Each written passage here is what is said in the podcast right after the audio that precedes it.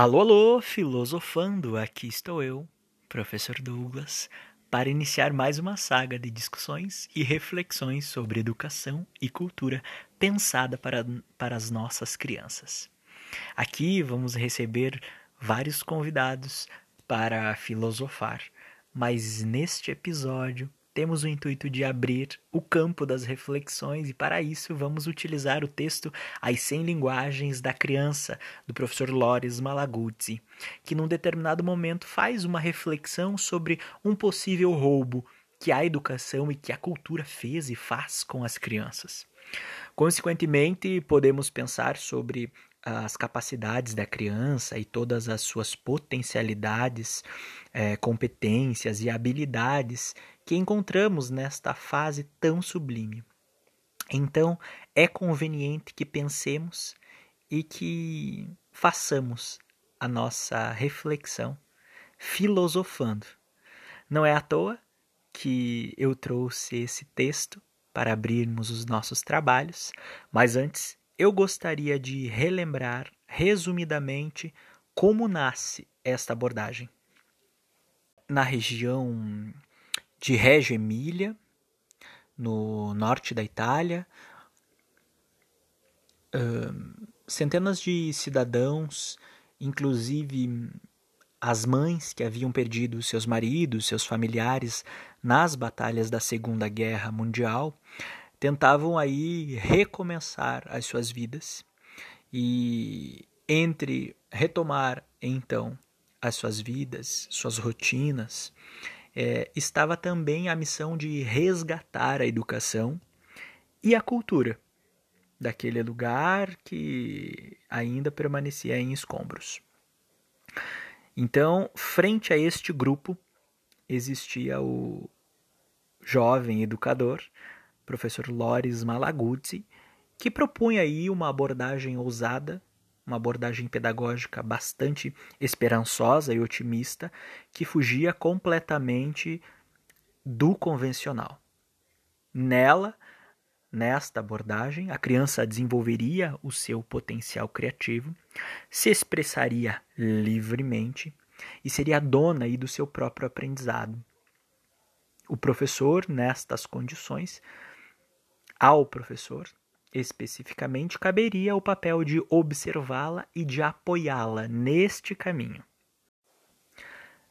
Então, é, eu convido a todos vocês a pensarem um pouquinho é, junto comigo sobre esses fatos históricos que ocasionam o nascimento desta abordagem que ficou aí e que hoje é reconhecida mundialmente.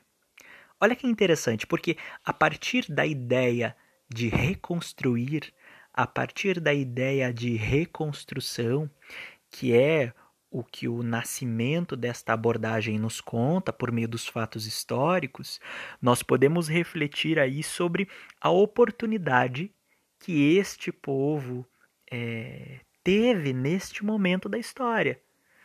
Então, quando o grupo começa a se organizar para é, gerar uma reconstrução política, cultural e social, e consequentemente isso se reflete sobre uma nova abordagem de educação, percebe-se o quanto o contexto social influencia o ambiente.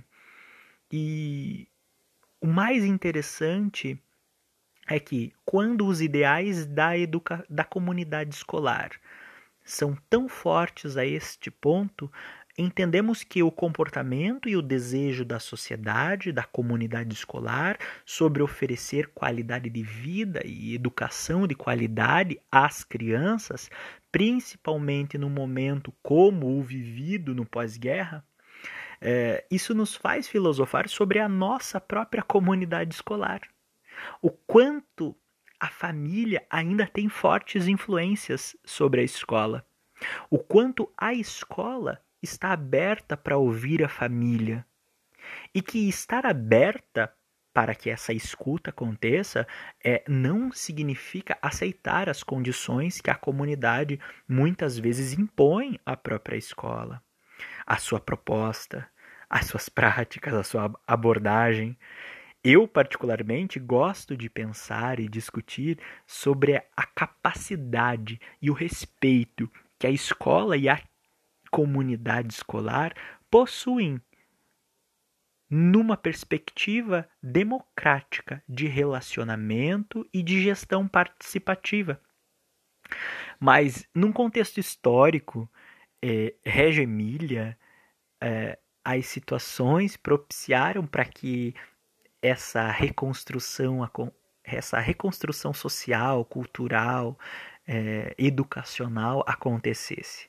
Mas eu me pergunto, fora deste cenário pós-guerra, Fora deste cenário escombros, fora deste cenário é, em tentar reaprender a ser humano, será que esta reconstrução toda seria possível?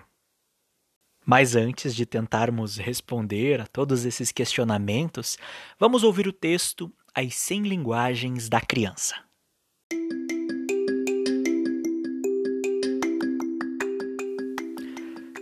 A criança é feita de cem. A criança tem cem mãos, cem pensamentos, cem modos de pensar, de jogar e de falar. Cem, sempre sem modos de escutar as maravilhas de amar, sem alegrias para cantar e compreender, sem mundos para descobrir, sem mundos para inventar, sem mundos para sonhar. A criança tem cem linguagens e depois cem, cem e cem. Mas roubaram-lhe noventa e nove.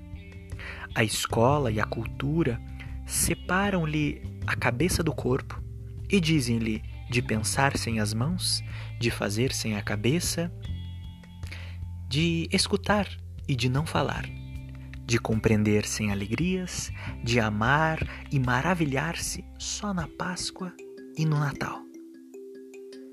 Dizem-lhe de descobrir o mundo que já existe e de cem roubaram-lhe noventa e nove. Dizem-lhe que o jogo e o trabalho, a realidade e a fantasia, a ciência e a imaginação, o céu e a terra, a razão e o sonho são coisas que não estão juntas. Dizem-lhe que as cem linguagens não existem. A criança diz, ao contrário, as cem linguagens existem sim.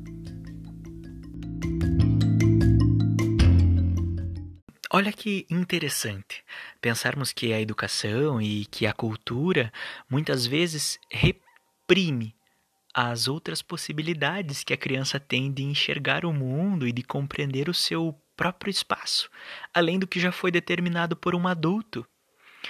Roubaram-lhe 99.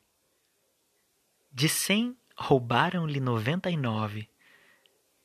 Esta frase do nosso texto me deixa muito chocado, porque é, ela pode estar ligado à construção sociocultural que determina todas essas possibilidades.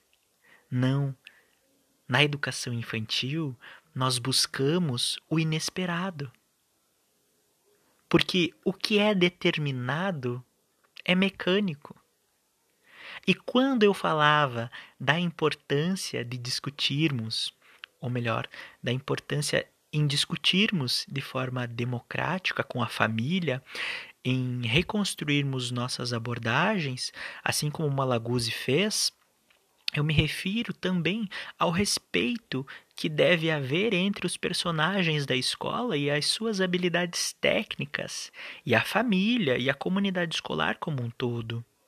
Isso funcionou porque havia um movimento social, uma vontade de, da comunidade para com uma nova abordagem social, cultural, educacional. E neste momento de pandemia, nós também temos uma oportunidade em desconstruirmos conceitos e métodos que não são convenientes ao nosso público. E aí eu me pergunto: qual é o nosso público? Para quem você faz a sua educação infantil? Para os pais? para os estudantes ou para os professores? E isso é um assunto para um outro episódio. Então eu digo que o aceite e a confiança depositada pela família na proposta de uma abordagem pedagógica está condicionada muito sobre como esta família deseja que a educação do seu filho aconteça. Qual é o tipo de formação e desenvolvimento que está sendo ofertado? E é por isso que incentivo é, a escola sobre a sua função social na comunidade escolar, porque são os professores, os profissionais capacitados para pensar sobre a sua prática. Como ensinar? Sobre as melhores opções aos estudantes, sobre a intencionalidade pedagógica que há por trás de cada atividade e principalmente sobre a formação integral da criança, que é nossa responsabilidade comum. Nós temos aqui no Brasil esse dever previsto em leis que regularizam e direcionam o dever da família e da escola para com a primeira infância. E por isso esse texto foi intencional, porque a sociedade representada pela família no ambiente escolar possui muitas vezes fortes influências sobre as práticas pedagógicas, porém não é conveniente que os especialistas em educação, que os professores, que os coordenadores tornem-se muitas vezes reféns da comunidade escolar e da família é, sobre as suas é, opções, sobre suas ideologias, sobre suas opiniões, porque nem sempre a abordagem sugerida pela comunidade, pela família, está correta. Porque nem sempre é, as abordagens sugeridas pela família e pela comunidade são de fato efetivas em relação ao desenvolvimento integral das crianças. E nós não podemos esquecer que a educação infantil é um segmento fundamentado em interação e brincadeira. E interação se faz por meio de relacionamento. Eu acho válido que é possível aprender com o nascimento da abordagem Régio Emília, num período histórico muito difícil, e com o movimento social que houve, mas, sobretudo, com a união e com o respeito entre pais, familiares e os profissionais de educação naquela ocasião.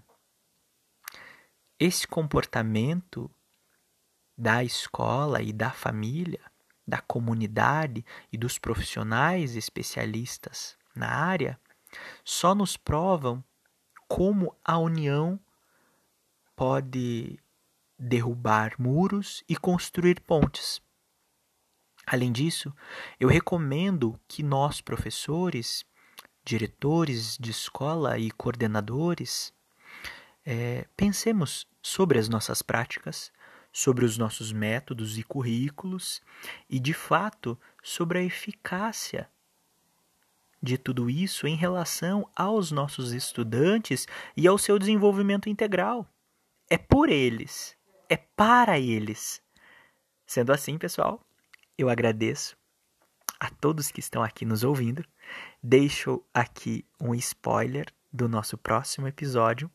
Lembrem-se que esse foi um episódio de introdução. E em breve nós estaremos aqui novamente discutindo o currículo da educação infantil e a polêmica social da alfabetização antecipada. Vem com a gente e até a próxima!